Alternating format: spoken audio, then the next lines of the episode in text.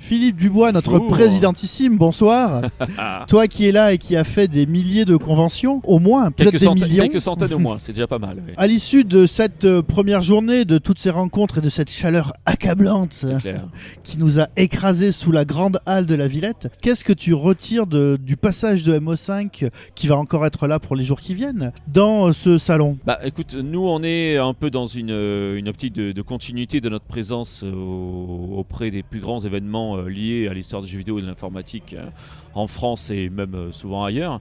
Donc euh, y a- c'est tout le fruit, notre présence ici, tout le fruit d'un partenariat qui s'est décidé bien, bien, bien en amont, avec euh, différentes personnes qui œuvrent euh, nécessairement, j'ai envie de dire, quelque part pour le patrimoine numérique et pour la valorisation du patrimoine lié aux jeux vidéo en France et qui ont, pour certaines d'entre elles, et même potentiellement pas toutes membres de MO5 d'ailleurs, hein, il y, a- beaucoup de gens quand même qui travaillent dans le milieu professionnellement, se sont mis d'accord pour dire voilà, on va faire un grand salon issu de cette forme de licence qui est euh, le salon de la PAX, hein, euh, qui est d'origine américaine, il faut le rappeler, qui, cartonne hein, à Seattle, Los Angeles, etc. Enfin voilà, c'est vraiment une grand, un grand courant euh, culturel là-bas, le rétro gaming, l'histoire du jeu vidéo et les premiers jeux vidéo. Et ils se sont dit ici en France, ben, on aimerait beaucoup lancer cette forme de contre PGW quelque part, tu vois, contre Paris Games Week, alors que finalement ils aiment, ils aiment très bien la Paris Games Week et nous on adore la Paris Games Week, c'est pas ça le problème. Mais euh, c'est plutôt euh, la dédier, euh, faire un salon qui soit vraiment dédié à la culture du jeu vidéo sous la forme de, son histoire, de son patrimoine. Et nécessairement, ces gens-là, donc je répète, ne sont pas nécessairement tous membres de MO5, au contraire, se sont dit malgré tout l'acteur euh, qui nous semble le plus euh, pérenne pour valoriser ce patrimoine-là est certainement MO5.com. Or pas uniquement, puisque du coup il y a beaucoup d'autres associations qui sont présentées ici à la PAX, c'est fort heureux, d'ailleurs c'est quasiment que des copains. Il faut savoir qu'on a quand même l'opportunité d'avoir euh, en France et même un peu partout en Europe des réseaux d'associations dédiés au patrimoine numérique, à la préservation, qui sont vraiment en partenariat, qui discutent beaucoup et qui s'accompagnent énormément mutuellement euh, pour créer des événements et pour être présentes ensemble, etc. etc. Donc elles sont parmi nous aujourd'hui, Euh, il n'y a pas que MO5. Euh, bien évidemment, il y a beaucoup d'autres associations, mais on a un stand qui, je pense, est très qualitatif. Euh, Alors, a euh, l'habitude de les Ju- faire. maintenant. justement, tu parles du stand. Euh, avant, euh, avant de, de rentrer euh, plus précisément dans ce que cette PAX a de différent, bah, je voulais te demander, donc toi qui as connu un certain nombre de configurations pour nos show floors, est-ce que le stand qu'on a aujourd'hui à la PAX est, est vraiment un des trucs les plus étendus qu'on a eu jusque-là? Je sais pas si c'est un, un des plus étendus, mais bien qu'il y a quand même euh, 600 mètres carrés, si je dis pas de bêtises, donc c'est Ouais. quand même pas rien pour un salon, c'est même immense. Mais c'est surtout continuer d'inaugurer, c'est plus qu'une inauguration parce qu'on en est euh, à plusieurs, euh, plusieurs itérations maintenant, mais c'est surtout une nouvelle forme euh, de qualité, de présenter le, le rétro gaming, l'histoire du jeu vidéo, le, patrimoine de nos collections, hein, les vieilles machines qui sont présentes par milliers, j'ai envie de dire, hein, dans nos collections. qui sont ici fonctionnelles hein, en quasi en quasi totalité. Je crois que je viens de, remplacer une duo malheureusement, mais bon, je crois qu'elle remarche maintenant heureusement. Mais surtout, euh, voilà, on, offre vraiment une qualité euh, d'accompagnement euh, autour de ces machines-là qui n'a pas son pareil dans notre histoire.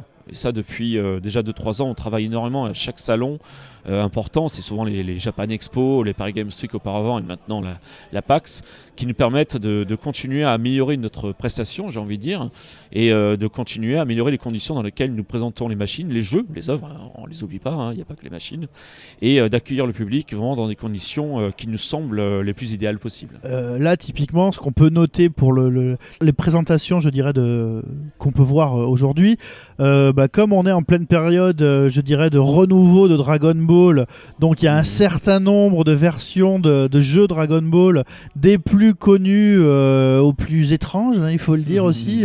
Il y a des jeux Saturn euh, assez étranges.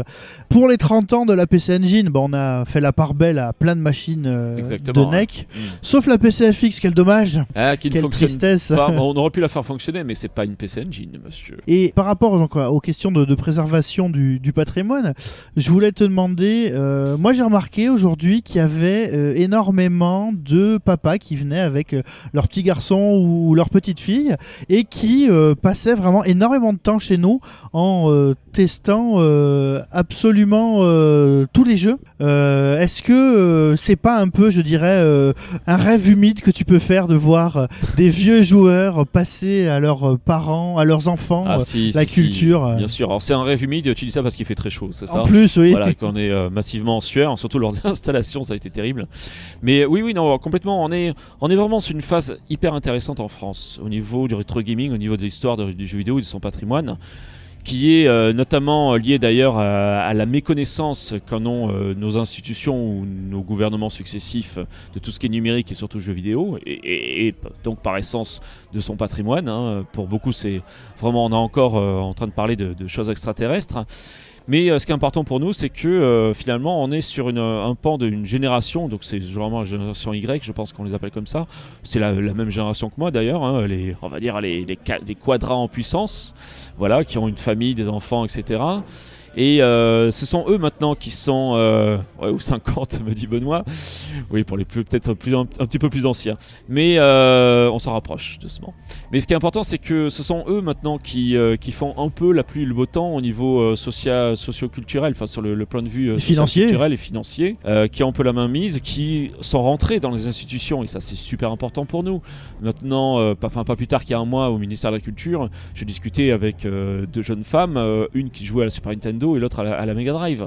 Il était hors de question d'avoir ce genre de discussion il y a, il y a seulement 10 ans en avant. Tu Et est-ce qu'elles se sont battues un peu dans la cour autour de ce, débat-là Non, ou- elles avaient l'air plutôt copines, mais euh, je pense qu'il fallait pas amener sur la table quelle était la meilleure ver- version d'un jeu. Voilà, peut-être, exactement. Mais voilà, non, c'est intéressant parce que euh, ça porte à dire, moi, moi, ce qui me plaît beaucoup, en- notamment en tant que président de, de MO5.com, qui a, qui a fêté ses 15 ans hein, quand même cette année, donc euh, elle est plus toute neuve, ouais, et plus toute récente, mais elle, elle est surtout très active et continuera de l'être évidemment, c'est que quelque part on avait raison de se battre. On avait raison de, croire qu'il était important pour nous euh, de valoriser, de préserver notre culture, notamment du vidéo, mais du numérique et de l'informatique par essence, hein, tout ce qui est lié parce que euh, pour nous c'est extrêmement important. Et, maintenant les gens qui le montrent à leurs enfants le prouvent également. Et ce sont des, autant de, de- facteurs qui nous nous poussent à continuer d'aller de l'avant malgré l'absence de, de subventions, de soutien de nos politiques ou des institutions nationales, hein, euh, c'est très compliqué. Et bien malgré tout, le plus beau adage, le plus beau hommage que puissent nous faire les, euh, que l'on puisse avoir en tout cas sur nos stands, c'est justement ces papas, mamans ou, ou pas d'ailleurs, en tout cas euh, qui euh, euh, sont issus de cette culture-là qui ont le même langage que nous et qui nous disent mais c'est génial ce que vous faites et nous on adore et ce que vous présentez là sur votre stand c'est un petit peu de nous-mêmes aussi. Et tu vois et nous on reçoit cet affect là et c'est ce qui nous nous pousse vraiment véritablement à continuer. Et alors pour conclure, euh, qu'est-ce que la PAX a de différent selon toi par rapport à d'autres conventions euh, que tu as arpentées? Bah, la PAX c'est vraiment euh, un- c'est marqué d'ailleurs en toutes lettres je crois quelque part ici sur les, les fanions que nous avons autour de nous les kakemono c'est que c'est un c'est euh, by gamers for gamers. C'est vraiment créé, un- je l'atteste vraiment pour en discuter beaucoup, évidemment avec les, géniteurs du premier salon PAX en France, c'est vraiment un salon créé par des gamers, des vrais. On n'est pas sur euh, euh, beaucoup d'autres choses. Ça n'empêche pas qu'il y ait plein d'événements qui sont intéressants, mais très souvent et nativement, euh, c'est souvent des agences de com ou des trucs comme ça qui prennent entre guillemets le filon au passage en disant mais c'est intéressant de voir que les gens sont intéressés, comme on vient de le voir, on, dit, on vient de le dire, sur le rétro gaming ou l'histoire du jeu vidéo, l'informatique machin, ça les branche. Ah bah, hop, tiens, on va faire un salon et c'est cool. Là, c'est pas le cas. Ce sont vraiment des mecs, quand on parle de Street Fighter 2, euh, la meilleure version, ils sont capables de nous dire laquelle. Bah ouais. D'ailleurs, on s'est fighté contre eux euh, à, plusieurs, à plusieurs reprises et ils sont très bons.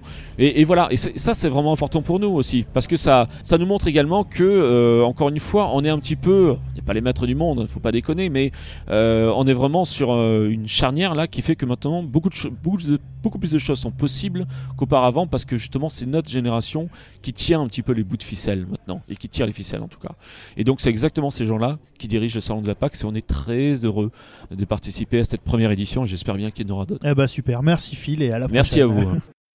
Alors salut Guillaume et merci d'accueillir euh, MO5 pour cette première édition euh, de la PAX qui a lieu donc le 21 et 22 avril 2018 à Paris.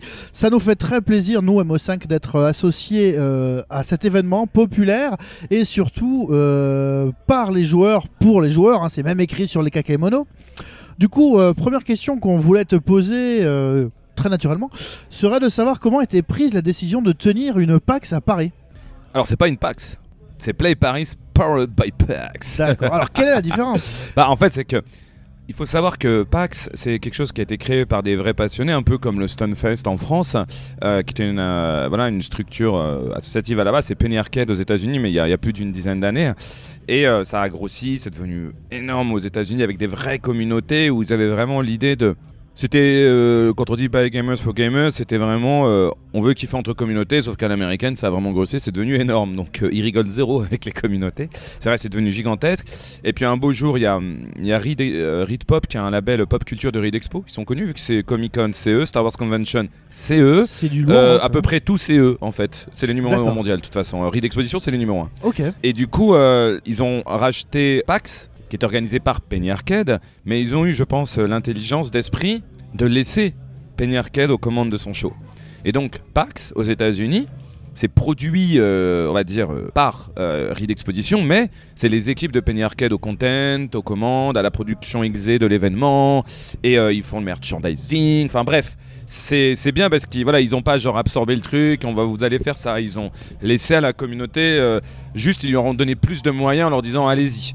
Un peu comme quand on est chez Red Bull et qu'on peut faire le Red Bull Comité. Ils ont dit à la communauté, allez-y, avec la prod Red Bull. Donc tout de suite, ça monte en gamme.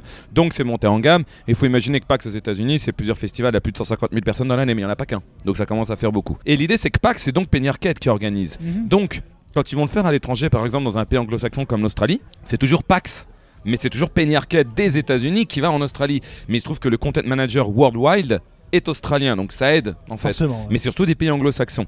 Quand ils ont décidé de s'installer en Europe et avec la France en premier, je pense que c'était une bonne idée, ils ont eu l'autre brillante idée de se dire ça sera pas la même chose. C'est-à-dire que la façon dont est fait le festival aux États-Unis avec les, les, racines du jeu vidéo américain, tu peux pas mettre les mêmes équipes qui débarquent et font la même chose en France parce qu'on n'a pas exactement les mêmes racines, euh, même s'il y a des choses communes. Et c'est pour cette raison qu'ils ont, ils ont décidé, ils ont inventé, mais pas que pour nous, hein, je précise, ils mhm. ont inventé le label Powered by PAX. Powered by PAX, ça veut dire que c'est toujours organisé par Reed Exposition, mais c'est le Reed Exposition local. Donc ce n'est pas Penny Arcade qui débarque en France pour l'organiser, mais il laisse Reed Expo France l'organiser sous couvert aidé conseillé par les teams américains, d'où le Powered by PAX. Mais d'où c'est un autre nom, parce que si ça s'était appelé PAX, c'est légalement parlant les teams américaines qui auraient dû l'organiser.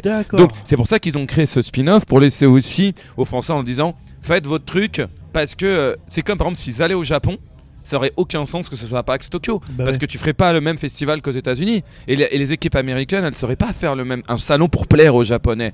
Et donc, ils se sont dit que pour plaire au public français et européen, faut concevoir, en tout cas pour les pays non anglo-saxons, faut concevoir le show relativement différemment. Voilà l'explication réelle. Ouais, parce que par exemple, il faut le dire pour les gens qui le sauraient pas, par exemple, les, les Penny Arcade Comics, qui sont euh, des comics donc en 3 Des webcomics, ouais, très connus aux États-Unis qui cartonnent. Si tu es euh, lecteur européen de ces trucs-là, il y a la moitié des trucs que tu comprends pas, mais bah, clairement pas, ça. parce que la, moitié des blagues tournent autour de Halo, hein, déjà, faut le savoir. Mais alors du coup, euh, deuxième question, naturellement autour de ça, c'est que toi, on te connaît un peu, tu as fait plein de choses, tu as été directeur artistique pour un éditeur éditeur, tu as été présentateur télé chez G1. Je suis toujours. Hein, tu es toujours. tu es toujours tout ça. Mais on sait pas si les gens écoutent ça dans 25 ans peut-être, on sait pas. Tu as sorti euh, un nouveau manga dernièrement donc sur le versus fighting. C'est vrai. Comment est-ce que toi tu t'es retrouvé euh, à la tête de ce truc là Est-ce que tu as eu des contacts? Ah Non, je raconte la véritable histoire qui est assez incroyable.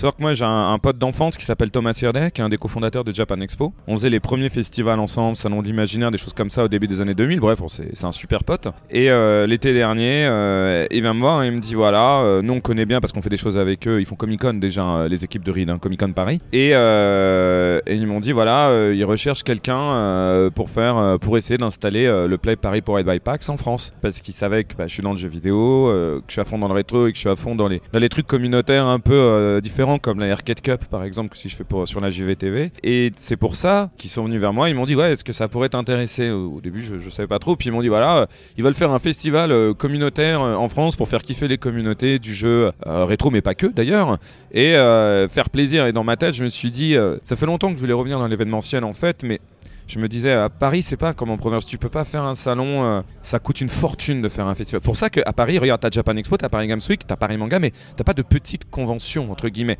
Parce que jamais c'est pas possible. c'est financièrement tu peux pas. Parfois en province ils peuvent se faire euh, aider par la mairie sur des palais des congrès des choses comme ça. Paris je vous dis le, le, prix de, dans l'endroit où on a la grande halle de la Villette voilà. Donc ça ne peut être que des grosses boîtes. Et je me suis toujours dit mais faire un salon avec une grosse boîte le problème c'est que je vais arriver je vais leur dire voilà euh, je veux qu'il y ait les gars de MO5 c'est eux qui ont la plus grosse surface Euh, je les gars d'HFS, et on va tous se mettre, et puis on va faire une scène euh, pour faire les Retro Gaming Awards. Ils vont me regarder, ils vont me faire non, mais vas-y, fais venir le stand de Sony, fais venir le stand de Nintendo, et tais-toi.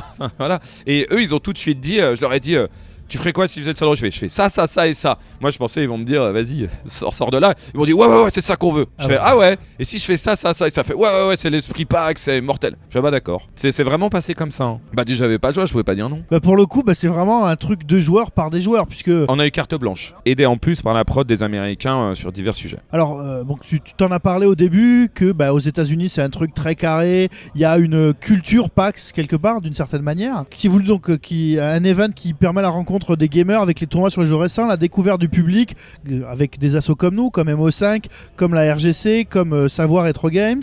Mais du coup, selon toi, précisément l'expo Play par X Powered by PAX. Faut, faut tout le dire maintenant, c'est très compliqué avec. TCP parce que donc tu parlais des différentes conventions Ouais. et euh, on est quand même sur un échiquier relativement concurrentiel. Comment toi tu places ta convention par rapport aux autres Il y a déjà une différence. En fait, tu as deux, grandes typo- deux, trois grandes typologies de conventions en France. Tu as, les, tu as un gros à part comme Paris Games Week, mais c'est très particulier. Le syndicat des éditeurs, ils ont. si on a de la chance, mine de rien, d'avoir en France un salon aussi gros, avec les beaux éditeurs, qui peut représenter l'industrie. Je trouve qu'on a vraiment de la chance d'avoir ce salon, mais pour moi, c'est pour un certain euh, grand public, et c'est très très bien que ça existe, et c'est très important pour la scène jeux vidéo. D'accord. Mais c'est pour un certain public, pour un certain âge, etc.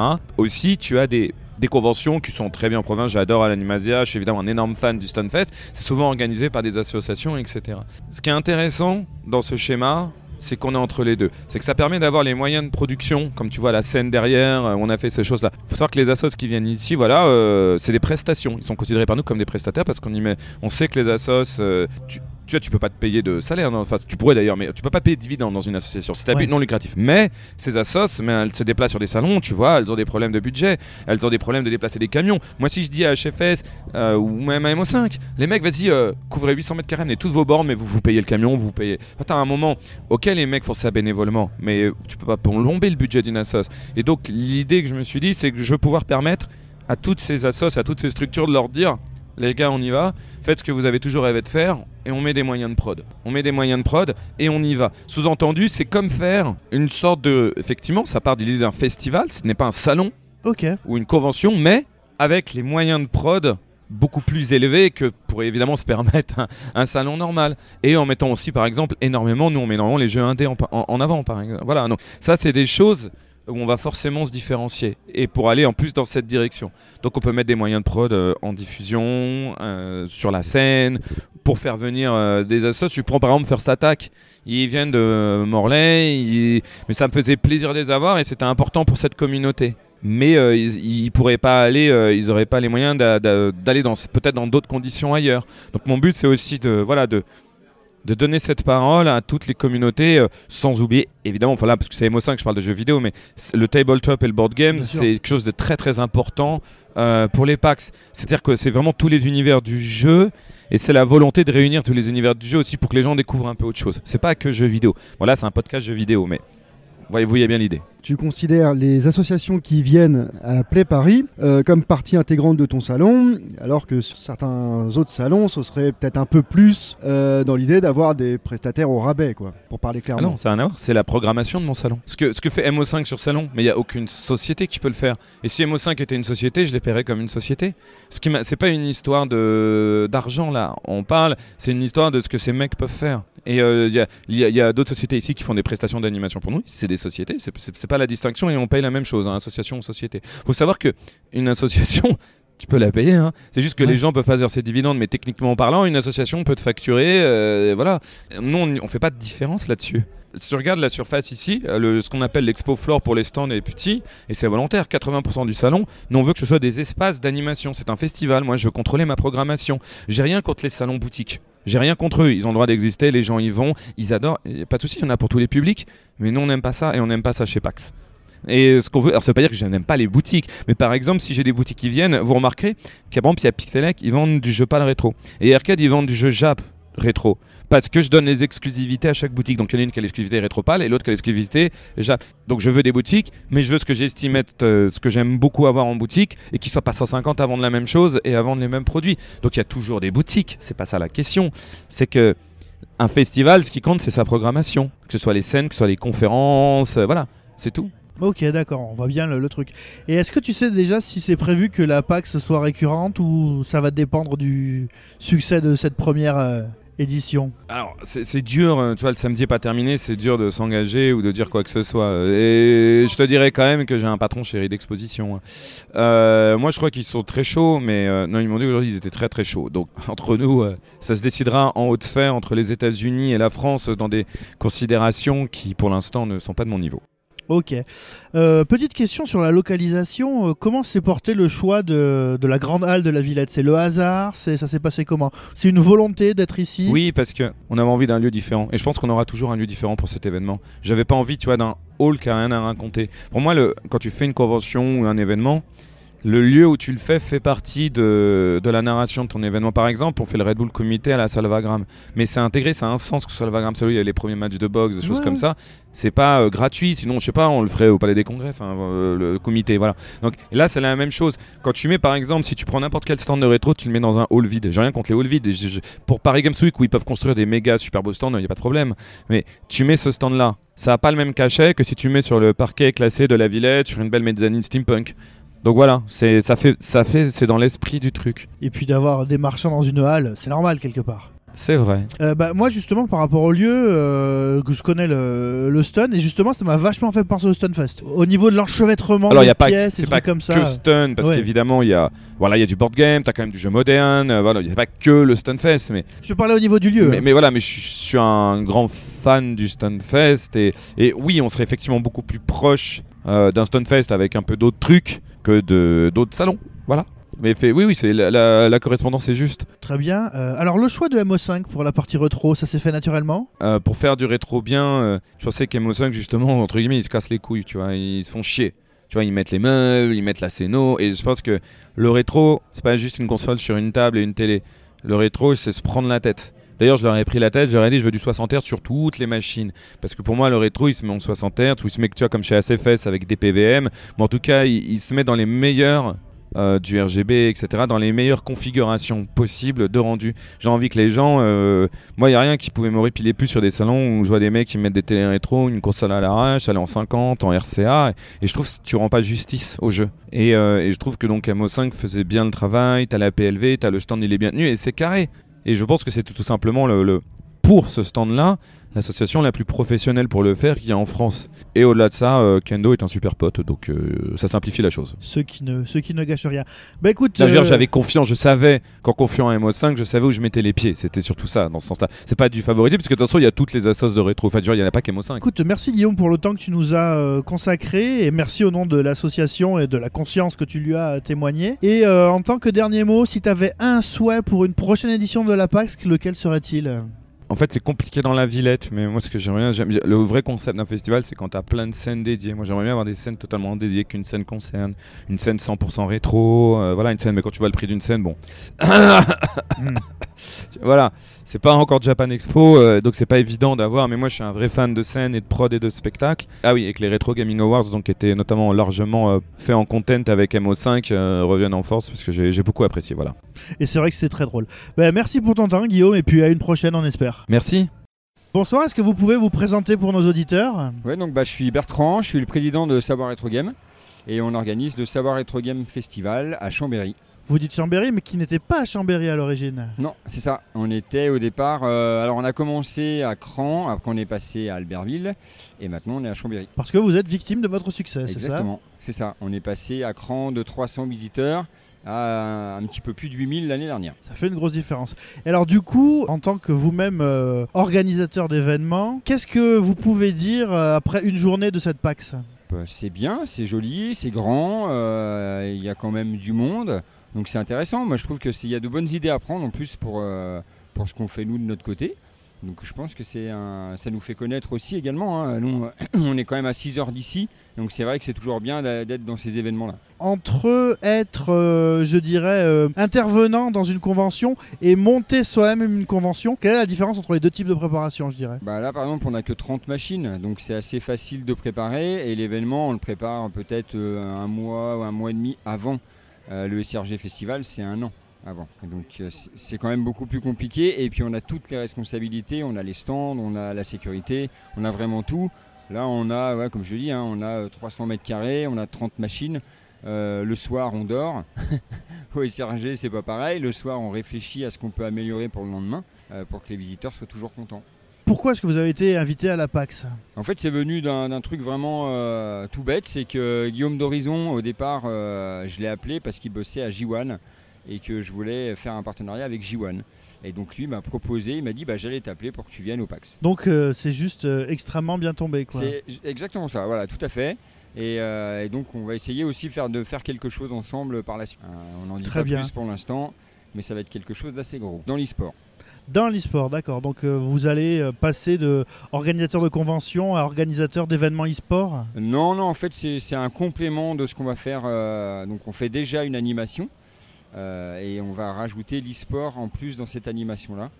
Et donc, bah, les, les mieux, les plus compétents, donc il y aurait RK dans machine Mhm. et il y aurait Guillaume en tant que, que connaisseur de ce monde-là et nous qui fournissons la salle. Donc ce serait bah, pour le, si j'ai bien compris, euh, au sein du prochain euh, Savoie. euh. Non, même pas. Alors c'est Même vraiment pas. un nouvel événement à C'est part. un nouvel événement à part qui serait dans une station de ski. Un truc, euh, un truc un peu classe, genre course, Megève. Ah ouais, en plus. Dans, dans ce style de, de station-là. Bah parce que c'est vrai que finalement, euh, maintenant que les, les jeux vidéo sont euh, extrêmement importants euh, à tous les niveaux, ça, ça a déjà été fait, jeux vidéo et station de ski, où c'est vraiment... Il me semble pas, moi. Pour, complètement pour novateur. moi, c'est pour ça que justement, j'ai pensé, je voulais partir sur ce créneau. mhm. Parce que pour l'instant, j'ai pas eu d'écho ou j'ai pas vu d'autres animations de ce type-là.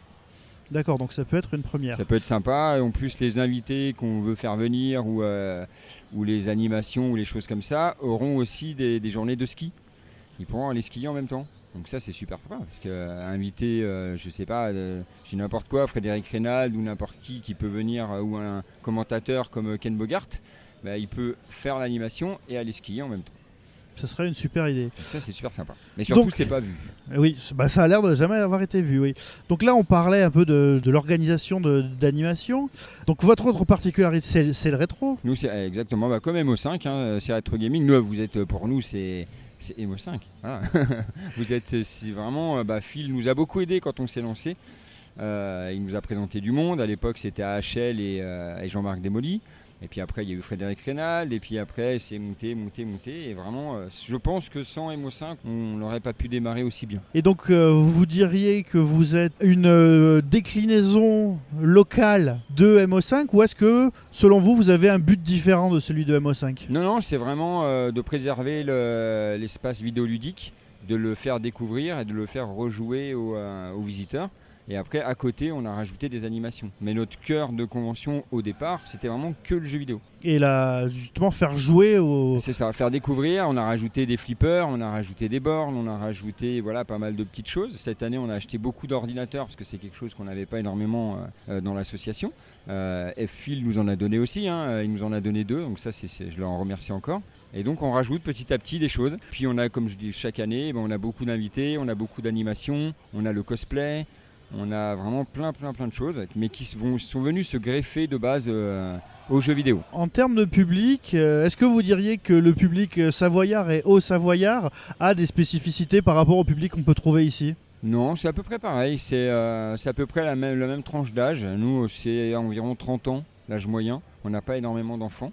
Euh, ça commence à se démocratiser. hein. Les, les parents euh, commencent à venir de plus en plus avec leurs enfants, mais c'est vrai que pendant les dernières éditions, c'était pas le cas. Bah, c'est exactement ce que, ce que Benoît était en train de me dire. C'est que donc euh, on, a interviewé plusieurs intervenants, dont Phil évidemment. Et moi je, je disais que j'avais remarqué, en tout cas aujourd'hui, c'était vraiment que je voyais de plus en plus de parents qui amenaient leurs enfants. C'est intergénérationnel. Les parents viennent avec leurs enfants en disant T'as vu, regarde, je jouais avec ça quand j'étais petit. Et c'est vraiment, nous, euh, cette phrase, on l'entend mais euh, 100 fois par jour, parce que les parents viennent vraiment pour ça, pour montrer à leurs enfants avec quoi ils jouaient. Et les machines les plus prisées, hein, c'est souvent les Pong, euh, c'est souvent euh, les, Atari 2600, c'est les choses comme ça. hein. C'est euh, pas les PS4 ou, euh, les dernières consoles euh, génération. Bah, il faut dire qu'après en termes aussi de propositions ludiques, les propositions ludiques qui sont plus connues par les enfants, elles ont pas d'intérêt parce qu'elles pourraient les avoir chez eux, alors que de se replonger dans un Pong et dans sa maniabilité un peu compliquée, ça peut être euh, extrêmement euh, intéressant. D'ailleurs, est-ce que euh, donc bon, vous êtes sur le même cœur de métier que nous, je dirais le, le rétro en jeu ça. vidéo. Et alors, pourquoi le rétro en jeu vidéo plutôt que le rétro dans un autre domaine? Nous, en fait, on est en train de rajouter l'autre domaine. Par exemple, cette année, on est au Hero Festival à Grenoble, là, dans deux semaines, et on a rajouté un photocall euh, avec un salon des années 80. Donc les gens pourront venir se prendre en photo dans ce salon avec de la vieille tapisserie, des vieux postes, des vieux jeux, euh, des, hi-fi d'époque, euh, des, des lecteurs de, de CD. qui fonctionne puisque ceux de maintenant sont tout pourris Voilà, c'est ça, vraiment plein plein de, de vieilles choses. Et donc euh, les photos donc, seront prises et seront mises sur notre Facebook et les gens pourront les récupérer directement. Quel avis vous avez sur les donc les médiathèques qui s'intéressent de plus en plus au rétro et aux jeux vidéo en général Bah, On bosse avec des médiathèques, donc euh, c'est bien. Moi, je trouve que c'est intéressant. Puis ça fait des animations qui sont pas vues dans ce genre de, de lieu et qui amènent du monde. Donc les gens viennent jouer, mais en même temps, ils passent aussi un petit peu par la médiathèque pour prendre des livres ou des CD ou des choses comme ça. Donc ça draine un public différent qui serait sûrement pas venu chercher un bouquin euh, si, on, si le jeu vidéo n'était pas arrivé euh, dans, dans ce lieu-là. Ça c'est particulièrement intéressant quoi. Moi je trouve, si on trouve. Après maintenant c'est compliqué avec les droits euh, Ah. dans les médiathèques. C'est un petit peu le problème, c'est qu'on n'a aucune comment dire niveau bah, jeux vidéo. Est-ce qu'on a le droit de les louer? Est-ce qu'on n'a pas le droit de les louer? On ne sait pas. La loi est vraiment floue de ce côté-là. Il y en a qui disent oui, il y en a qui disent non.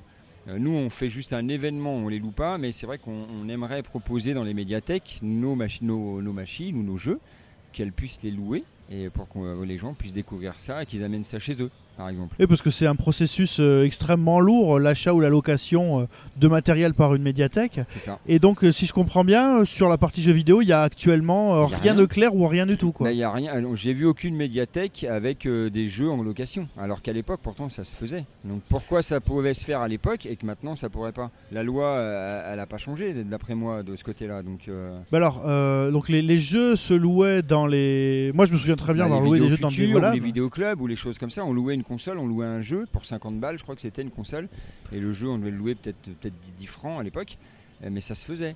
Et maintenant, ça Oui, se oui, fait plus. c'est vrai, ça. Il y, a, il y a quelques médiathèques qui proposent le, le prêt de jeu et le prêt de console aussi. Et ben justement, j'aimerais bien savoir comment, euh, que- quel, euh, sur quoi ils se basent, sur quel type de loi ils se sont basés pour pouvoir le faire. Normalement, c'est les mêmes lois qui régissent euh, les livres ou les contenus euh, médiatiques comme euh, un film ou, un, ou une musique. Après, il y a d'autres trucs qui rentrent en jeu parce que la licence d'un logiciel et les droits d'exploitation d'un livre, c'est un petit peu différent. C'est ça. Mais mais il y a des choses qui bougent. Et, actuellement, à Rouen, il y a tout un projet C'est intéressant, de- mais de il mise faut le en- mettre en place. de, faut- mise en bibliothèque des, des jeux vidéo. Et le prêt, Après, moi, ce que j'ai peur aussi, c'est le niveau fragilité du matériel.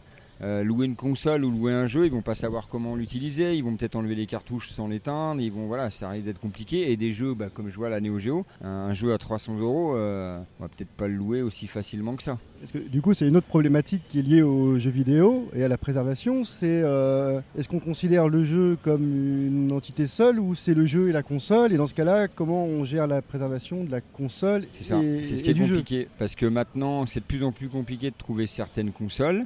Donc si elles tombent en panne, on ne pourra pas en racheter, et, ou même les réparer, ça dépend ce qu'on peut faire. Et, le problème, c'est que ben, n'y arrivera pas. Quoi. Moi, je pense que cette location, ça peut être intéressant, mais euh, ça, je pense que ça se mettra jamais en place. Parce que la fragilité du matériel viendra, euh, viendra arrêter le processus à un moment donné. Où ils commenceront peut-être, ils vont louer un mois, deux mois, trois mois, puis qu'il y aura tellement de casse ou tellement de retours qu'ils arrêteront de le faire. Parce que c'est trop c'est trop c'est pas un DVD euh, voilà c'est vous rayez un DVD vous rachetez un DVD euh, c'est fait. Vous cassez une cartouche de Neo Geo déjà faut la trouver Ouais. la cartouche faut la racheter. Souvent c'est 300 euros ou 200 euros ou 150 euros hein, euh, donc c'est ça le problème. Donc c'est pour ça que nous on préfère ramener le matériel dans les médiathèques. Comme ça c'est nous qui le qui le fournissons qui leur fournissons le support et on, est assuré pour le- les consoles qu'il y a dans l'association. Donc comme ça, au moins, s'il y a un problème, même il, faudra la racheter, mais on le fait qu'une seule fois. Ça, c'est une, euh, je dirais une problématique qui est extrêmement large parce que finalement, euh, louer, un, louer un CD, bon, bah, des lecteurs de, de- CD, même si ça commence à disparaître, c'est difficile de trouver un lecteur de CD aujourd'hui, mais on en a tous plus ou moins un qui traîne quelque part, donc on a pratiquement tous le même, euh, la même possibilité de le lire. C'est vrai que pour les consoles et le fait que bah, depuis l'origine des consoles, les médias étaient euh, extrêmement nombreux, pas rétrocompatibles, pas intercompatibles. Donc euh, voilà, la seule chose qui serait possible, à la limite, ce serait le jeu PC et encore, avec les limitations du matériel aussi. Bah, il y a le matériel et puis il y a les codes, euh, les codes qu'il y a sur les jeux. Ah bah oui, il y, a la D- il y a les DRM aussi. Ça, C'est les DRM, c'est pas possible. Une cartouche, oui, c'est possible. Mais un jeu sur PC, tu, tu pourras pas le prêter. Tu vas le prêter qu'une fois. Mm. Après, ça sera fini. Pour ceux qui disent que les, les DRM aujourd'hui c'est beaucoup plus compliqué, rappelez-vous dans les années 90 euh, les jeux que vous achetiez et qui avaient en fait des DRM pas, euh, en dur avec Ah, des NES. cartons à tourner, des NES choses comme aussi, ça. Qui avait un Ah oui, la puce. la puce à l'intérieur. Si c'était pas un jeu Nintendo, il marchait pas. Donc euh, il y a plein de choses comme ça qui, qui existent encore maintenant, sauf que c'est des, c'est des programmes intégrés au jeu. Tout à fait. ouais. Et le problème, c'est qu'on commence à se poser la question de la propriété d'un jeu maintenant qu'on arrive au démat, mais ça a toujours été en fait dans les licences des jeux. On, on a un droit d'utilisation, on n'achète pas le jeu, on achète le support, ça. et le jeu, c'est un droit d'utilisation. Et maintenant, on y est seulement confronté parce que euh, le support disparaît et on est juste confronté au jeu et on ne sait plus comment gérer ça. Bah oui, c'est exactement ça. Maintenant, ça va être toujours compliqué de ce côté-là. En fait, il va falloir qu'on trouve une solution euh, vis-à-vis. Déjà, le démat, à mon avis, euh, je suis pas sûr que ça fonctionne bien. Moi, je suis des personnes qui ont envie d'avoir la cartouche dans les mains. Euh, acheter un jeu sur internet avec la console qui, qui plante et que derrière Sony veut pas renvoyer le jeu parce que euh, bah non, vous l'avez téléchargé une fois. Non, je trouve que c'est un peu dommage. Bah, et surtout l'exemple de Sony en fait sur le sur le PS Store il y a une version euh, des maths de, de Grandia qui est un RPG PlayStation qui est buggé. Sony sait que le jeu est buggé et euh, ils font euh, absolument rien. Et c'est-à-dire que moi je quand j'ai acheté le le jour où j'ai acheté le jeu j'ai appris que le jeu était buggé et il n'y a jamais eu de changement depuis quoi. Ah non, mais c'est ça, c'est ça le problème. Et puis imaginez, euh, bah, comme, comme MO5, hein, vous, vous avez vu tous les jeux que vous avez Mm. euh, en démat, vous les mettez sur quelle console? Bah oui c'est ça. C'est ça le problème, c'est que quand il y a 500 jeux euh, ou 250 jeux par console, euh, vous faites quoi? Vous êtes obligé d'avoir la cartouche ou un disque dur, mais bon, maintenant il faut que le- la console elle soit équipée pour le lire. Donc c'est ça, c'est ça le problème. L'intérêt du démat, euh, enfin moi je, je- je le vois euh, en vieillissant, c'est euh, c'est une question de stockage. Bah la PS4 quand elle a 1 Tera, c'est bien, Bah ouais. mais après. euh, Mais au bout d'un moment, oui un c'est jeu sûr. qui quoi. fait 60 gigas, au bout d'un moment, Ah, Surtout avec les jeux qui sont de plus en plus inflationnistes. ça, vous l'avez rempli. Le dernier, je crois que le dernier Assassin's Creed peut prendre jusqu'à 150 ou 200 gigas sur un disque dur, c'est un truc absolument euh, crois. délirant quoi. Et donc pour conclure, est-ce que votre association a une actualité euh, chaude qui vient d'arriver, qui va arriver avant donc le, le prochain grand euh, Non, bah, nous, Savoir on a- Retro Game On a beaucoup Festival d'animations euh, chaque mois. On entre, on entre 2 et 4 animations par mois. Euh, voilà, on va bosser avec le musée de Grenoble, Oh, euh, qui va, on va leur prêter des machines. Ils veulent voir en fait l'intégration du jeu vidéo dans le, dans le Japon. euh, et donc ils veulent un petit peu quelques consoles, quelques bornes, quelques petits trucs. Et pendant, ça va durer 8 mois. Donc ça, c'est la plus grosse, euh, on va dire la plus grosse actualité qu'on a. Après, c'est des animations classiques euh, dans les médiathèques, dans les mairies. voilà, c'est jusqu'au SRG qui aura lieu à Chambé. très bien. Eh bien merci Bertrand euh, et bonne Merci chance vous. pour l'association. Merci. Bonne revoir. soirée. Au revoir. Bonsoir euh, Frédéric, est-ce que vous pourriez pour les auditeurs qui ne vous connaîtraient pas chez MO5, c'est-à-dire normalement personne, J'espère bien. vous présenter en quelques mots? Donc bonjour MO5, euh, je suis Frédéric Rénal, euh, membre d'honneur de MO5. Non, ok. Et je fais, je suis programmeur, game designer, inventeur de gadgets électroniques, enfin plein de choses, de tout ce qui concerne en gros les nouvelles technologies et tout ce qui est ludique depuis plus de 30 ans. Maintenant, ben, j'ai sorti mon premier jeu en 1986, donc oui, ça doit faire 32 ans donc euh, que je fais des jeux. ça commence, euh, ça commence à faire. Alors euh, Frédéric, pourquoi est-ce que vous êtes à cette PAX? Euh, je peux dire parce que c'est Philippe qui m'a dit de venir. et moi, quand Philippe il me dit de faire quelque chose, je fais ce que Philippe il me dit. Non, mais c'est vrai en plus, hein, c'était voilà, c'était euh, bien sympa et je suis super content d'être là parce que euh, voilà, mais en même temps, je sais pas si je dois être triste ou pas, je réfléchirai un peu plus tard. Toutes les conventions rétro, les gens veulent que j'y sois, donc je comprends pas bien. Je vois des vieux ordinateurs, donc je vois, voilà, il y a des vieux créateurs aussi. Bah, Envie d'être euh, un nouveau créateur Bah, Vous créez toujours de toute façon. Oui, donc- ben oui, oui. Au contraire, même j'essaye de me renouveler euh, un peu à chaque fois, et surtout en ce moment justement où je me mets beaucoup plus dans tout ce qui est euh, programmation de gadgets euh, électroniques, euh, toujours quelque chose de ludique et d'original, et justement pour pouvoir continuer un peu d'inventer et de sortir des sentiers battus, ce qui n'est pas toujours maintenant évident sur sur parce qu'il y a beaucoup de choses. J'ai pas dit que tout a été fait, hein, loin s'en faut, mais mais voilà, donc c'est ça a changé un peu de de voie pour créer parce que l'avantage de déporter le support plutôt que d'être sur des supports classiques de console ou de PC, c'est qu'en gros on peut revenir à des gameplays euh, beaucoup plus simples, beaucoup immédiats, euh, parce que c'est bon, des petits euh, apéro games, on pourrait les appeler sur les téléphones et tout ça, il y en a plein. Mais si c'est un truc qui est un truc en passant quelque part, un truc, enfin, qui a un objet du coup qui est un peu, qui est un peu différent, ça permet du coup de tout de suite créer un environnement de jeu différent et une ambiance du coup de jeu différent. Et ça, je voilà, c'est quelque chose que- qui m'intéresse beaucoup, quoi, faire jouer les gens sur des à des moments ou à des endroits où ils s'y attendent pas. Et, et surtout, si j'ai bien compris, c'est utiliser tout ce qui peut être utilisé pour jouer, quoi. Oh ben euh, oui, oui, oui, à partir du moment où on peut y rajouter un peu d'électronique dedans, parce qu'en fait, c'est ce que j'ai compris en 1981, quand j'ai eu mon premier ordinateur, euh, mon ZX81 en kit, euh, que j'avais construit parce que je faisais de l'électronique, je prenais des cours d'électronique, mais je voulais construire mon ordinateur, j'avais 14 ans, et je voulais construire mon ordinateur. Et, et du coup, quand j'ai construit mon ordinateur, ça a rejoint une autre passion que j'avais avant, c'était de faire des conneries de petits jeux pour mes copains avec des dés, des bouts de carton. Et d'un seul coup, j'ai réalisé que mais c'est une machine pour, pour gérer des jeux, pas seulement pour faire des jeux, mais pour gérer. Parce que j'avais joué à des jeux de rôle, j'avais fait. Et à chaque fois, il faut qu'il y ait un maître de jeu, ou, enfin, ou des règles à respecter et tout pour jouer. Et là, j'ai tout de suite compris. Mais de toute façon, oui, il y avait des bandes d'arcade, je, savais que ça marchait comme ça. Mais ce que j'avais, j'avais pas fait le lien entre, euh, je savais comment marchait une bande d'arcade, etc. Et puis d'un seul coup, de moi, de me retrouver avec, ah oui, mais là, je peux faire du coup euh, mes jeux comme j'ai, euh, comme j'ai envie. Et l'intérêt des, des, des- des microcontrôleurs, enfin de tous les petits trucs qu'on peut faire maintenant, c'est qu'en gros, on met ça au cœur de n'importe quelle activité et ça va gérer des règles. C'est-à-dire que ma, première expérience dans ce domaine, euh, il y a plus, de 10 ans maintenant euh, de ça, euh, c'était, j'ai dit, ah ben tiens, oui, je vais essayer de transformer les jouets traditionnels en jeux. C'est-à-dire parce que la grosse différence entre un jouet et un jeu, c'est qu'un jeu, tu projettes ton propre imaginaire, tu fais tes propres règles. Un jeu t'impose des règles et te dit, voilà, tu vas, as gagné ou tu as perdu parce que tu as réussi à faire ça et je t'ai mis des obstacles pour t'en empêcher, je t'ai donné des moyens pour y arriver. Et mon premier objet était une balle, juste qui du coup proposait des jeux, le, jeu de la bombe, il fallait des passes, des machins, des choses comme ça, et d'un seul coup, donc de transformer un jouet en jeu. Donc n'importe quoi où on peut mettre un microcontrôleur qui d'un seul coup va gérer l'activité. L'activité peut être après euh, toute simple, variée, mais voilà, j'aime bien que ça soit aussi dans la vie et que, et que les gens soient, euh, soient très très très présents. Maintenant, euh, tout est virtuel, les jeux sont virtuels, les machines sont virtuelles, les joueurs sont dématérialisés plutôt plutôt que virtuels. Voilà, les jeux sont dématérialisés, les machines vont bientôt l'être, les joueurs le sont. Et là, du coup, j'avais voilà envie d'un côté un peu peut-être humain de retrouver peut-être voilà, je moi, mon enfance, une nostalgie des jeux que je faisais avec mes copains ou des jeux de rôle que je faisais avec mes copains. Donc en mettant euh, voilà du, du ludique et de- de- des règles de jeu dans un peu n'importe quoi, je, je sais pas de créer une, une- c'est pas une nouvelle façon de jouer parce que j'ai pas inventé le concept, mais ça me plaît parce que ça met des, des gens en situation de jeu entre eux. Et en plus, je crois que nouvelle façon de jouer, c'est un truc que Nintendo a copyrighté, donc euh, on peut pas faire n'importe quoi. Oui, bah justement, euh, je suis super admiratif de, de leur euh, truc en carton. c'est un truc vachement diminuteur. Euh, parce que voilà, j'espère que justement, euh, pas mal de, gamins ou moins gamins vont trouver aussi un plaisir à, faire, à faire des choses. Mais ça, c'est autre chose. Moi, je je suis quelqu'un qui aime faire, qui j'aime fabriquer, j'aime construire. C'est mon jeu préféré. Je préfère faire un jeu que de jouer à un jeu.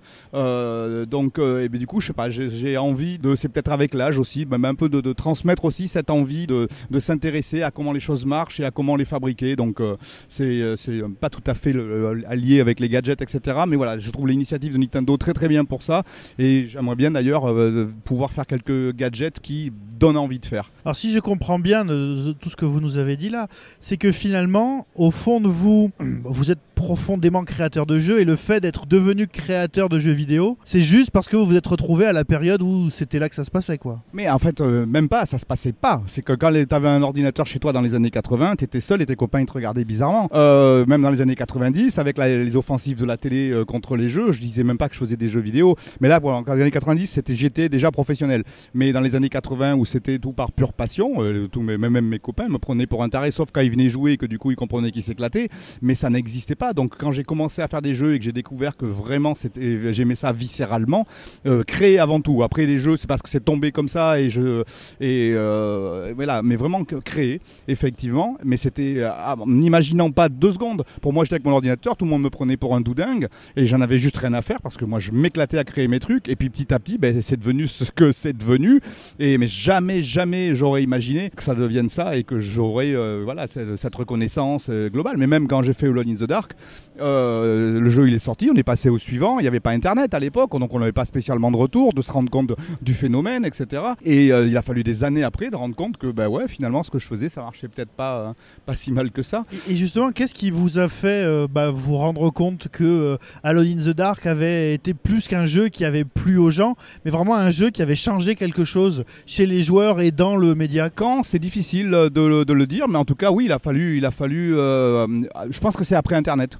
C'est de toute façon après 2000 en fait, parce qu'en gros on peut dire que même Internet existait avant 2000, mais la vraie démocratisation d'Internet c'est à peu près 2000, 2001, enfin ça a commencé par là, et que c'est là d'un seul coup que, que, euh, voilà, on voyait ce que les gens aimaient, de les gens parlaient, et que ça avait vraiment, j'ai remarqué à quel point ça avait euh, influencé, parce que c'est pareil, euh, avant qu'il y ait Internet et tout ça, on savait pas tous les jeux euh, qui sortaient si tu suivais pas vraiment l'actualité, les magazines, les choses comme ça, ce que je faisais remarque. Mais enfin bref, tu voyais, t'avais pas la même vision du monde que, que maintenant, en particulier au niveau des fans. Les journaux parlaient des nouveaux jeux, et donc on voyait qu'il y avait eu une influence euh, de ce que j'avais fait, mais on parlait pas des joueurs quoi et du retour des gens. Donc ça, tout ça, ouais, c'est après 2000 d'un seul coup, c'est ah ben oui vraiment, euh, ça a marqué beaucoup de gens et ça c'est euh, ça c'est cool. En fait, vous êtes en train de nous dire qu'il vous a fallu 10 ans pour vous apercevoir que Lone in the Dark avait laissé une trace. Ben ouais, parce que c'était en même temps, voilà, après on est passé sur Little Big Adventure. Little Big Adventure était un gros succès aussi. Là, je m'en suis mieux rendu compte parce qu'on voyait les revenus, contrairement euh, à Infogrames où c'était une autre histoire. Euh, mais euh, tout ça, donc là, on voyait bien que ça marchait. C'est-à-dire, on disait ça marchait commercialement. Mais voilà, ça s'arrêtait là et on passait au suivant parce que du coup, on n'avait pas le même attachement parce que c'était assez désincarné. En fait, c'est ouais, ça s'est vendu, mais voilà, à des acheteurs. Et Internet a montré qu'il y avait des joueurs. Je sais bien que c'était des joueurs, mais ils devenaient quand même quelque- très concret par rapport à des, juste des chiffres. Ça fait une énorme différence avec la période actuelle où justement, maintenant, quand un jeu est pensé, il est vraiment pensé pour être pratiquement une plateforme sur un temps euh, le plus long possible. Entre euh, les versions bêta, la version officielle, les DLC derrière. Maintenant, je dirais le, le cycle de vie d'un jeu est...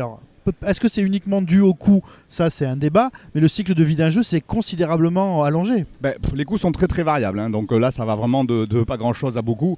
Euh, ben, c'est pas tellement ça, c'est qu'en fait maintenant il y a tellement tellement tellement de jeux, c'est qu'en gros euh, le, meilleur moyen c'est de, à part que si on est un gros éditeur et qu'on sait qu'on va mettre 300 millions sur un GTA ou un truc comme ça et qu'on sait qu'on va avoir un minimum de temps de joueurs, etc. Voilà, maintenant il y a des choses comme ça, mais sinon quand on est un indé ou enfin n'importe quel créateur qui a envie de faire un truc, il commence par en parler avant même que le jeu soit fini, à mettre des bêtas au début sur internet parce que si tout le monde lui fait c'est de la merde ton truc, ben, ça sert à rien de continuer. Par contre, du coup, si tout le monde fait ah tout c'est super dès qu'il y a un bout de truc à jouer ou même à voir, non seulement ça motive les créateurs, mais en plus du coup ça veut dire que je le fais pas pour, euh, pour rien. Donc tout ça, ça a changé énormément. Maintenant, un jeu en gros, on a besoin de le vendre. Alors même si c'est pas vendu euh, pécuniairement, euh, on a besoin de le vendre avant de le faire parce qu'il y en a tellement, tellement, tellement que on est tellement aussi facilement convaincu soi-même que ce qu'on est en train de faire, c'est bien. Quand on faisait des jeux comme Elon ou LBA, eh ben, euh, je partais, j'avais mon idée dans la tête. En plus, je suis têtu comme une mule et je voulais faire mon truc comme ci et comme ça. Et on se posait déjà beaucoup moins de questions en termes d'études de psycho, de machin, de marché, de choses comme ça, etc.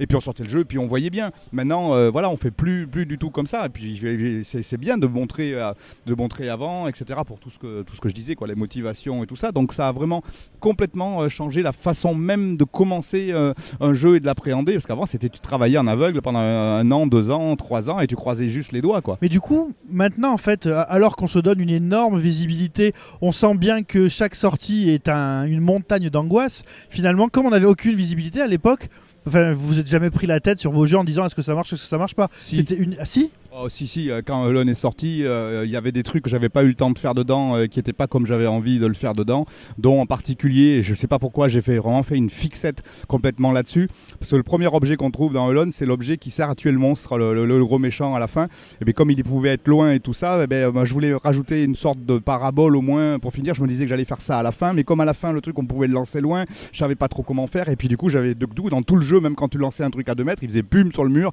et pum il tombait. Je trouvais ça tellement ridicule alors qu'on essayait de faire super réaliste dans le jeu, c'était de l'ultra réalisme de l'époque dedans. Et j'avais tellement honte de ça que je croyais que les gens allaient se moquer de moi. Et quand le jeu est sorti, j'ai dit putain c'est bon, euh, vite vite vite on passe à autre chose, les gens vont se moquer de moi. Tu vois, non mais quand tu as bossé deux ans sur un truc, tous les polygones, des super premiers jeux avec des bonhommes en 3D articulés, tout ça, tu le vois plus. Ça fait deux ans que tu es en train de faire ça, de- tu vois plus que tes bugs, tu vois plus que ce qui va pas, tu vois plus que etc. Et je t'assure que c'était puis un peu pareil après des LBA etc. Avec oh ouais on n'a pas fait ça, on n'a pas fait ça comme ça, on n'a pas fait ça comme ça. C'est vrai que c'est surtout une, montagne d'angoisse et d'inquiétude. Mais bon ça je pense que c'est- naturel et c'est assez sain en fait. Je pense que tout créateur quand euh, il sort un bébé parce que quand tu fais un jeu euh, c'est un moment de vie quoi. Quand tu as passé deux ans, trois ans en plus moi qui suis vraiment euh, comment dire euh, je me- m'enfonce vraiment très très très profondément dans les jeux que je suis en train de faire. Pendant le, le temps où je le fais, je ne vis que pour ça, je ne fais que ça. Je, je dois être assez euh, peut-être monotache euh, par rapport à... Mais pour moi, c'est un- une dédication, ça n'existe pas dédication. une, On a qu'à dire un sacerdoce, ça marche Ouais, aussi. sacerdoce, ouais, voilà, ça peut marcher aussi. Ouais, mais vraiment, ouais. Pour conclure et pour quelle est votre dernière montagne d'angoisse? Est-ce que vous avez une actualité brûlante ou à venir sous peu? Alors non, justement, en ce moment, je suis en train de justement de me mettre beaucoup plus euh, aux gadgets et aux trucs comme ça euh, parce que voilà, ça me botte et je m'aperçois que j'ai vraiment des choses à dire euh, là-dedans aussi. Et au contraire, en ce moment, justement, je n'ai pas encore de prod à finir et j'en ai plein qui commencent euh, des, débuts de projet. Donc là, je suis dans la phase justement de- de- d'enthousiasme et d'excitation. Donc on en reparle dans six mois où je pleurerai et je dirais que c'est de la merde et, des choses comme ça. Non, pardon, pas pour le gros mot, mais mais voilà, non là, non, au contraire, je suis juste super motivé euh, de euh, voilà de partir sur des terrains un peu un peu différents et de manière euh, de commencer à, à faire que ça ait de l'ampleur parce que des gadgets j'en ai plein à ma maison euh, pour que j'ai fait juste que pour moi que j'ai jamais montré à personne et là justement maintenant je suis en train de commencer à, à faire ça différemment. Donc au contraire là c'est vraiment de l'excitation et, et de l'enthousiasme exacerbé. Écoutez, c'est incroyable pour quelqu'un qui, euh, au début, vous vous plaignez quand vous vous appelez tout le temps sur les conventions rétro, et là, en fait, vous faites preuve d'un enthousiasme que ma fille de 5 ans pourrait avoir. Donc, je trouve ça absolument Ouais, formidable. Malheureusement, ouais, ça, je crois que j'ai un petit problème avec l'âge. Euh, mais, euh, mais euh, non, non, mais il m'a fallu beaucoup de temps. Non, non, mais il m'a fallu en fait pour apprécier ça, parce qu'en même temps, je n'ai jamais fait des jeux pour être connu, pour être célèbre. Je faisais des jeux pour que avoir des copains au début, pour que mais faire une sorte de don de moi. Je sais pas, c'est très con. Je sais pas d'où ça vient. Il doit y avoir des problèmes psycho quelque part forcément, mais vraiment pour que les gens prennent du plaisir et s'amusent. Et quand les gens aimaient le jeu, pour moi, c'était toute la récompense. Mais me montrer, non, je suis quelqu'un en fait d'extrêmement timide, ce qui ne se voit plus maintenant parce que j'ai appris à apprécier tout ça et vraiment à l'apprécier. On n'a qu'une vie aussi avec l'âge, on se rend compte qu'on n'a qu'une vie et que euh, et du coup, j'ai commencé à comprendre quoi de ce retour des gens et que j'avais tout fait euh, ça vraiment pour pour pour, pour ça, pour euh, enfin non, je suis pas en train de dire j'avais fait ça pour pouvoir être sûrement connu, avoir de la reconnaissance, mais mais pour faire plaisir aux gens et quand les gens disent qu'ils ont eu du plaisir, donc ouais, je profite à, mort maintenant et du coup, ouais, je vais dans ces trucs là parce que puis ça me remotive aussi, ça me tu sais, t'as les périodes de doute tout le temps, de trucs, etc. Et euh, donc là, pas spécialement en ce moment, mais euh, globalement, du coup, maintenant, je, profite vraiment de, cette notoriété euh, à fond parce que c'est, c'est, bah ouais, c'est, unique. C'est, je serais quand même super quoi prétentieux ou je sais pas quoi si je continue à faire. Oui, non, mais c'est bon, tous ces trucs là et tout. euh. Non, non, mais attends, j'ai, mis longtemps à comprendre. J'ai mis longtemps à comprendre que c'est vraiment euh, super agréable tous là. Je vous remercie tellement de, de- ça que c'est, ah ouais, c'est le meilleur antidépressif du monde hein, quand même. Moi, que j'ai une convention, si je me sens pas bien, je ressors, je suis ouais, c'est super. Mais ça, c'est pour vous donner envie vous, auditeurs, de venir en convention. C'est le meilleur antidépressif du monde. Et on conclura là-dessus. Ben, merci beaucoup. Et euh, à dans six mois, peut-être, pour nous parler de vos nouveaux projets. Avec plaisir, merci. Au revoir. Au revoir. Bonsoir, est-ce que vous pouvez vous présenter pour les auditeurs du podcast MO5 qui normalement devraient vous connaître? Euh, je m'appelle Olisan, je suis euh, l'un des fondateurs de l'association euh, Coin Up Legacy. Euh, on se croise souvent en général, effectivement, parce qu'on a un peu le même but. On est une association de préservation et de développement du patrimoine arcade. Donc on restaure des vieilles machines euh, américaines et japonaises et on les présente au public pour montrer le patrimoine euh, spécifiquement arcade du jeu vidéo. Et pourquoi alors le choix spécifiquement de l'arcade? On est à la base des amateurs de jeux d'arcade. On a tous collectionné euh, chez nous des machines et on s'est retrouvés entre amateurs. On faisait des soirées chez les uns chez les autres et on a eu envie de partager ça avec euh, les gens qui venaient dans nos soirées et d'autres personnes, d'avoir un lieu commun pour euh, présenter les machines. L'arcade aussi, c'est plus sympa quand il y a du monde, quand on est, quand on peut vraiment partager. C'est assez convivial et donc du coup, on s'est dit, on va trouver un local, on va regrouper no- notre savoir-faire et nos machines et on va le présenter à- au début à nos amis. On a fait des soirées. Puis on a aussi décidé de faire un des salons et euh, pour montrer ça vraiment au grand public. Euh, Alors parmi les, les, les- les bornes que vous avez, euh, lesquelles vous considérez comme les plus sympathiques pour faire jouer les gens autour euh? Alors euh, en Europe, on a une culture euh, d'arcade qui est assez spécifique. Par exemple, c'est euh, ou la culture des cafés. Donc ça, c'est plutôt les, vraiment les, jeux début 80 euh, qui sont assez old school. Et donc ça, on va toucher plutôt les 30-40 Et sinon, après, on a aussi une culture de la fête foraine. Et donc du coup, avec des jeux plutôt les Titan Games euh, façon Sega, c'est-à-dire les bornes avec assez grosses et assez volumineuses qui en mettent plein la vue avec du volant ou du, du flingue, euh, voilà, des trucs qui, qui en imposent visuellement. Quoi. Parce que ça, ça a été un, un problème. euh, Enfin, là, je parle d'expérience. Quand j'étais plus jeune, euh, ça m'arrivait souvent d'avoir des jeux qui tournaient sur des bornes qui n'étaient pas du tout faites pour. Et c'était un vrai souci, ça. Comment, comment est-ce que vous arrivez à. Parce qu'en fait, euh, l'arcade, c'est un monde extrêmement compliqué. Et justement, entre la borne dédiée et la borne qui peut faire tourner plusieurs jeux, euh, même en termes d'entretien et de préservation, ça se fait pas de la même manière. Alors c'est assez, effectivement, ça va aussi avec la culture européenne de l'arcade, qui est très forain, où euh, des gens qui étaient des exploitants, donc qui étaient là pour faire du business, qui euh, donc pas, ont pas forcément eu la culture de l'objet, qui par exemple effectivement mettaient des réglages en difficulté euh, élevée parce que le but c'est de faire gagner de l'argent, qui n'hésitaient pas à euh, customiser une borne pour mettre un autre jeu parce que euh, le- les jeux en arcade euh, la, mode partait assez vite. Donc euh, un jeu une fois qu'il a tourné 2-3 mois dans un bar euh, tout le monde y a joué donc il est rincé ou on peut switcher la borne et l'amener chez un, dans un autre bar et puis l'autre bar vous file euh, sa borne à lui, etc. Ou sinon on va euh, la vampiriser la borne. Et donc euh, notamment toutes les bornes dédiées américaines qui sont début 80 vont avoir qu'un seul jeu. Avec des boutons spécifiques ou une manette spécifique. Et très vite on va pas pouvoir mettre un autre jeu dans la même machine donc bah, on va hacker donc euh, en Europe on a eu particulièrement beaucoup de avec le, développement de Street Fighter 2 on a eu beaucoup de bornes génériques euh, où on a euh, percé 6 boutons à l'arrache, où on a mis, des, doubles, boutons, ou même des gens qui mettaient alors juste 3 boutons, il n'y avait pas les poings, il n'y avait pas les pieds, c'est pas grave. Donc du coup après nous c'est ça où, comme nous on veut restaurer les machines telles qu'elles étaient d'origine, bah faut apprendre à faire de la boiserie, de la métallerie, donc ça c'est assez esthétique et cosmétique, donc ça c'est si on est bricoleur on peut s'en sortir. Et après il y a toutes les pièces un peu spécifiques euh, d'électronique, où là bah faut chiner et chasser. euh, notamment aux États-Unis où ils ont plus de machines et moins de problèmes de place, donc ils ont moins détruit. Donc du coup, il y a, euh, vous êtes en train de dire qu'il y a des pièces que, sur lesquelles vous avez jamais réussi à remettre la main, quoi. Alors il y a des pièces qui effectivement euh, sont très difficiles à trouver. Alors quand c'est quand, je- quand c'est juste physique ou mécanique, ben, on peut faire des reproductions éventuellement.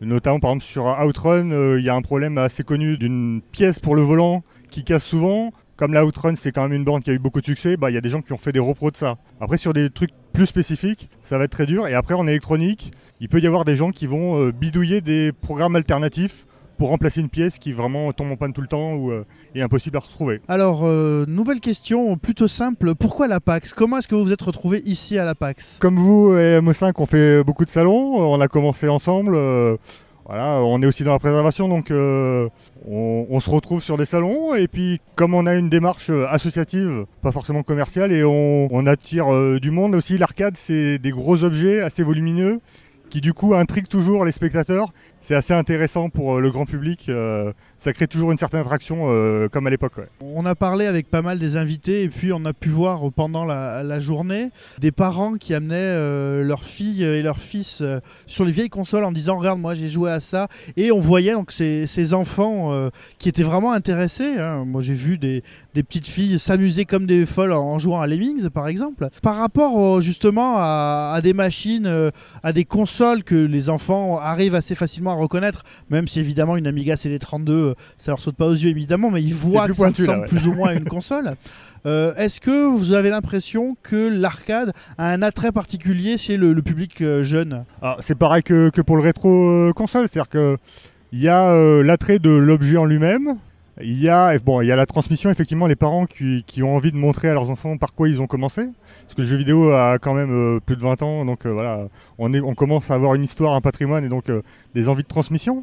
Après justement les enfants sont attirés par le visuel, ils peuvent ils peuvent trouver ça moche mais au final, le gameplay ressort très vite. Et ce qui est assez évident sur les, vieilles, les vieux jeux, c'est que c'était des jeux faits par des passionnés qui du coup étaient assez pointilleux sur euh, la qualité de leur jeu. Il y avait moins de pression euh, économique, euh, c'était- pas une vraie industrie. Et donc souvent, passer le premier approche, souvent, par exemple, on a la réflexion, ah dis donc, t'as vu, c'est pas FIFA, c'est pas en 3D, euh, c'est moche.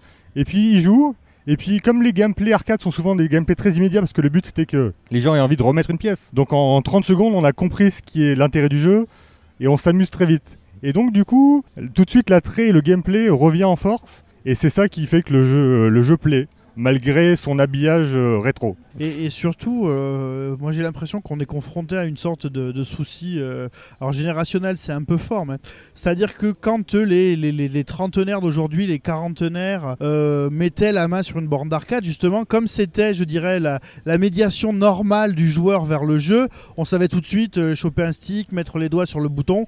Quand on passait de trois boutons, enfin de deux boutons à trois boutons à six boutons, des fois c'était plus compliqué. En arcade, justement, alors il y a eu, euh, je dirais, à un moment le, stick et les trois ou six boutons à cause de Street Fighter. Donc il y avait un certain nombre de médiations à comprendre pour jouer au jeu. Là, en fait, on s'adresse à des publics, quand on parle des enfants, qui connaissent le tactile assez euh, rapidement. Est-ce que justement la, multiplicité des, euh, des propositions de gameplay en arcade, est-ce que c'est euh, quelque chose de positif ou quelque chose de négatif au final? Alors c'est effectivement, en première approche, c'est assez négatif parce qu'effectivement, chaque borne a souvent un gameplay un peu spécifique, notamment sur les bornes dédiées. C'était ça qui faisait leur attrait, c'était qu'il fallait, toujours inventer un trackball, un twin stick, un volant avec une pédale, deux pédales. après, on rajoute un frein à main, etc. Donc c'est toujours, euh, c'est toujours un peu difficile à appréhender pour euh, des enfants qui ont l'habitude du tactile.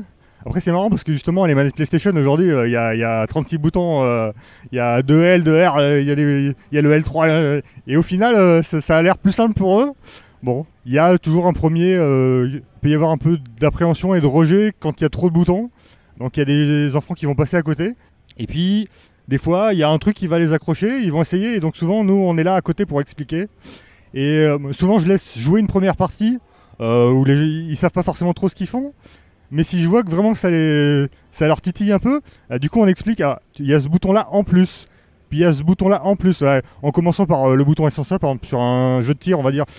Au début, juste, j'explique qu'on peut tirer avec le premier bouton. Et ensuite, j'explique qu'il y a la bombe. Petit à petit, on, ils rentrent dans le jeu. Ou qu'il y a le tir automatique en Ouais, laissant le voilà. doigt dessus, ou, euh, ou la charge, ou des choses comme ça, quoi. Très bien. Question toute bête, mais euh, sur YouTube, euh, on voit beaucoup de, de jeux vidéo. Ils ont même maintenant un YouTube dédié aux jeux vidéo. Il y a des plateformes comme Twitch et tout ça, et euh, le rétro est dans une dynamique euh, où ça devient une mode. Enfin, on le voit rien que la montée des prix des, des consoles rétro. Et euh, l'une des problématiques du, du- du jeu rétro, c'est euh, savoir si on conserve le jeu et la, et la machine. Mais l'arcade a de particulier que euh, souvent des jeux sont à la fois c'est le, logiciel et la machine. Quand on parlait de contrôle spécifique, parce que surtout aujourd'hui où on retrouve surtout des bornes d'arcade euh, récentes chez nous, en tout cas en France, c'est surtout dans les, euh, dans les complexes ciné, avec des bornes vraiment spécifiques, genre des trucs genre Pirates des Caraïbes ou genre de choses quoi. Enfin, vraiment euh, comment dire les contrôleurs qui sont adaptés au jeu et pas des contrôleurs standards.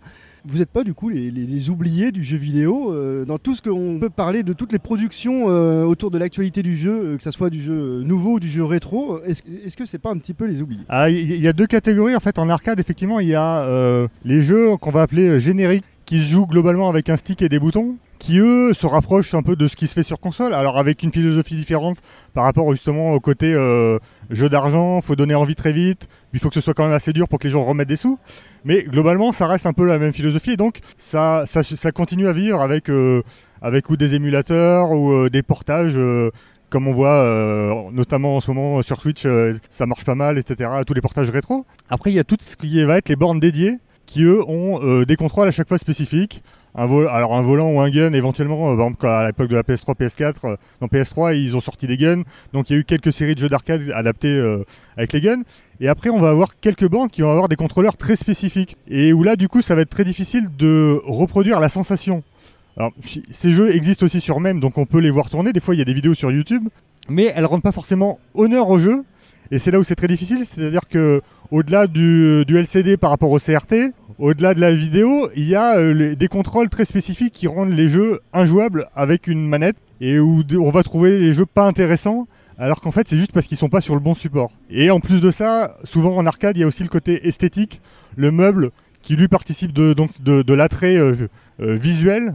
Et notamment au début des années 80 et notamment chez Atari, euh, chaque borne avait euh, un designer enfin, qui était là pour euh, faire un visuel très spécifique, une découpe de la borne très spécifique, des couleurs, des néons à des endroits différents à chaque fois, pour vraiment créer un appel visuel et rendre chaque objet original. Alors ça c'est de la déco, donc effectivement ça dans le gameplay on l'a pas forcément, mais le gameplay peut parfois aussi être perdu avec euh, l'absence de borne. Là, C'est-à-dire que l'expérience véritable, quand bien même on créerait, je dirais, euh, un module qui permettrait. Alors, ça existe, arrêtez-moi si ça existe. hein, un module en fait qui permette de balancer directement sur Twitch depuis sa borne.